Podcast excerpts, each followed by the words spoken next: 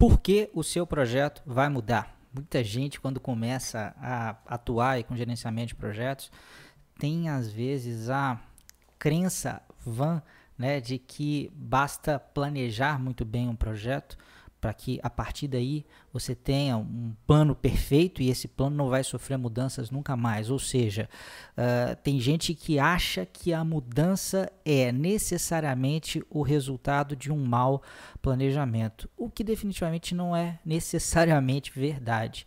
Né? A, a, a grande verdade é que existe uma chance imensa do seu projeto mudar, ainda que você tenha feito um trabalho muito bom de planejamento. Existem até abordagens né, específicas de gestão de projetos, que são as abordagens ágeis ou adaptativas, que sabem né, que é, é, essa realidade da mudança ela é tão presente, tão certeira, que inclusive adaptam né, a sua forma de gerenciar o projeto ou gerar a construção de um produto né, para lidar com essas uh, uh, intempéries aí, né, essas, esses problemas. Vocês vão ver que não necessariamente é problemas, né, essas questões que aparecem ao longo do projeto e fazem com que ele de fato sofra as mudanças. Nesse vídeo aqui eu quero te mostrar por que, que a mudança ela é inevitável e não necessariamente ela é uma coisa ruim. Então eu vou mostrar quatro coisas, né, ou quatro situações, ou quatro motivos pelos quais o seu projeto muda. É, e claro que existem outros, mas esses são os principais. É, o primeiro motivo que a gente pode destacar é, é esse aí. Pessoas vão e vêm. Então, muitas vezes você planeja um projeto com o pressuposto de que terá uma determinada equipe e aquela equipe muda. Né? Muitas vezes uma pessoa que é chave na sua equipe, ela sai, ela sai da sua empresa ou ela tem que trabalhar em outro projeto por uma imposição né, de, de alguém da alta gerência. Ou o contrário, isso pode ser uma coisa boa também. Eventualmente, é uma pessoa que tem uma competência especial para o seu projeto pode vir a fazer parte né, do seu time e no momento de um planejamento inicial é, isso não era verdade. Então isso pode melhorar tanto para melhor quanto para pior, né? Isso pode gerar atrasos ou adiantamentos no seu projeto.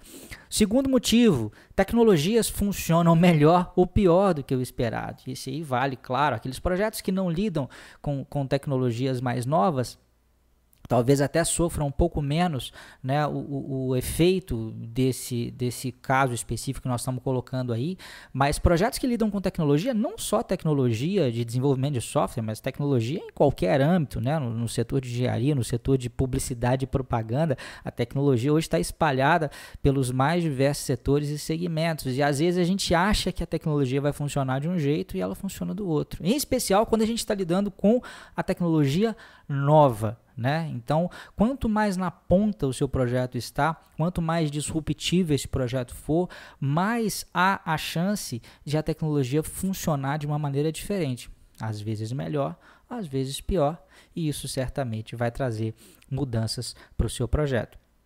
É, uma, um outro exemplo aí, né? Clientes mudam de ideia, um outro fator de mudança. Isso não necessariamente é ruim, né? Quem está executando o projeto às vezes acha que o melhor a se fazer é definir um conjunto fixo de requisitos no primeiro momento lá do projeto e depois só cegamente implementar esses requisitos. E, e a verdade é que a realidade de negócio das empresas de modo geral é muito mutante, né? Tem empresas que funcionam de um jeito hoje, daqui a um mês já está tudo diferente, daqui a dois meses já mudou tudo de novo. E quem executa projetos né, para auxiliar essas empresas tem que estar tá ciente né, dessa possibilidade de mudanças e mudanças né, de ideia, mudanças naquilo que tem que ser feito, certamente vão gerar mudanças na gestão do seu projeto, no prazo, no custo, né, na quantidade de pessoas é, alocadas. Então, isso não necessariamente é ruim. E por fim, dentro dessa nossa apresentação, mas eu poderia né, continuar listando vários outros motivos, mas um quarto motivo importante é que competidores nos forçam a responder de forma diferente ou mais rapidamente. De repente você está né, é, dentro de um projeto ali para lançar um produto inovador que até então não existe no mercado. É, esse projeto estava previsto para finalizar daqui oito meses e não havia nenhuma ameaça no horizonte e de repente você percebe, você ouve rumores de que o seu competidor vai lançar um produto idêntico ou muito similar ao seu em cinco meses. Né? E ser o primeiro, a gente sabe que muitas vezes faz toda a diferença. Então, muitas vezes esse projeto ele tem que ter o seu cronograma reduzido, ainda que isso né, cause alguns transtornos. É claro que. E aí vem um ponto importante, né? a gente não deve ser contra a mudança, mas a gente, de, a gente deve saber lidar com a mudança.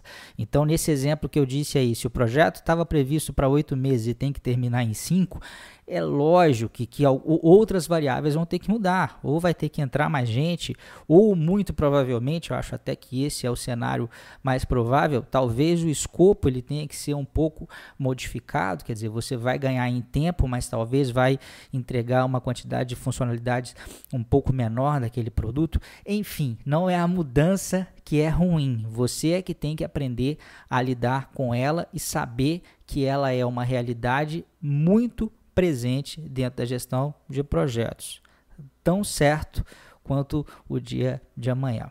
Um grande abraço e até a próxima.